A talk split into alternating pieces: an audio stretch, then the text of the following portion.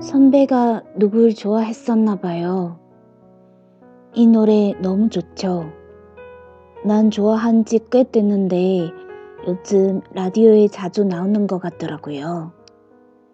선배가 어떤 노래에 반응을 한 건 이번이 처음이에요. 내가 불러주는 가수와 노래 제목을 메모지에 적더니 잘 접어 지갑에 넣더라고요. 벌써 가을을 타나? 누굴 좋아하기 시작해나?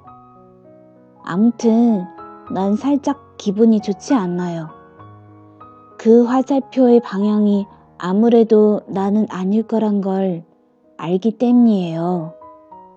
그런 감정 같은 거랑 상관없이 일 만 나는 사람이거든요. 혹시 선배의 갑작스런 반응은 바로 이 노래 가사 때문이 아니었을까요? 그냥 여자의 직감인데 바로 이 부분이에요. 뭐하고 살아? 잘 지내는 거야? 남자친구는 새로 사귀었어? 소문대로 아마도 아픈 사랑을 했던 모양이에요.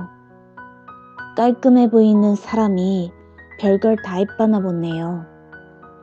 나 오늘따라 이상하게 술을 먹고 싶던데 후닥 저녁 먹고 집으로 돌아오는 길 거리에 바람이 심하게 불고 있었어요.